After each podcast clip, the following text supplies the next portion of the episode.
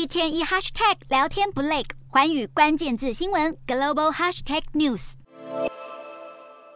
由于近期数据显示，美国通膨压力仍居高不下，联准会如预期升息一码，并维持年底利率预测不变。美股起初走高，道琼指数一度上涨超过两百点，但在联准会主席鲍尔发表会后言论后，市场回吐涨幅，美股四大指数全数收黑。